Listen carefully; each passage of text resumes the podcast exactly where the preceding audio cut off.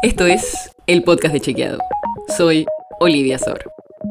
Hoy vamos a hablar de desinformaciones y de algunas en especial, las desinformaciones de género.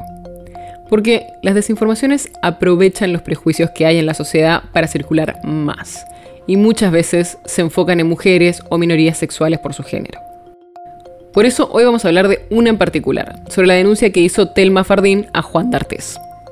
Circuló en Twitter un mensaje que decía que anularon el juicio de Telma Fardín contra Juan D'Artés. Es esta causa por la cual Fardín denunció a D'Artés por violación en Nicaragua. El incidente habría ocurrido en 2009 en ese país cuando ella tenía 16 años y él 45, y estaban de gira por Centroamérica con la serie Patito Feo. Y no fue solo un tuit que circuló diciendo que el juicio había sido cancelado. Hubo varios mensajes que hablaban de lo mismo. Incluso Fardín fue tendencia en ese momento. Pero es falso que se anuló ese juicio. Para darte un poco más de contexto, después de la denuncia, D'Artes se mudó a Brasil, de donde es. Y si bien la denuncia se hizo al principio en Nicaragua, como Brasil no permite la extradición, pero sí habilita a juzgar en su territorio crímenes cometidos en el exterior, Fardín también lo denunció en Brasil. Pero el proceso judicial en Brasil no fue anulado, como circuló en Twitter. Lo que sí había pasado unos meses atrás, en febrero de 2022, fue que un tribunal federal de San Pablo determinó por mayoría que el juicio tenía que realizarse en un tribunal estatal y no en uno federal.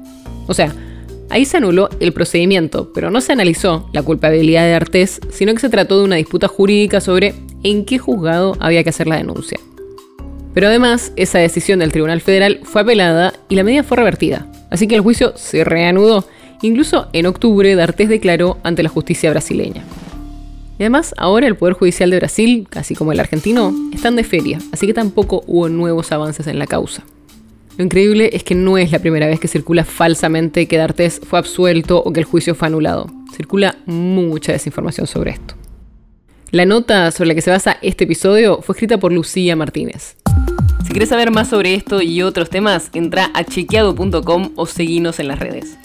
El podcast de Chequeado es un espacio en el que de lunes a viernes te contamos qué de lo que escuchaste o circuló es verdadero o falso. Te traemos datos para que puedas entender mejor las noticias. Si tienes una idea, algún tema del que te gustaría que hablemos en un próximo episodio, escribinos a podcast.chequeado.com. Y si te gustó este episodio, seguinos en Spotify o en tu app de podcast favorita y recomendanos a tus amigos.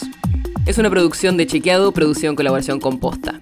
La producción está a cargo de Martín Slipsuk y Sebastián Chávez. Y la edición es de Nacho Guarteche. Yo soy Olivia Sor. Hasta mañana.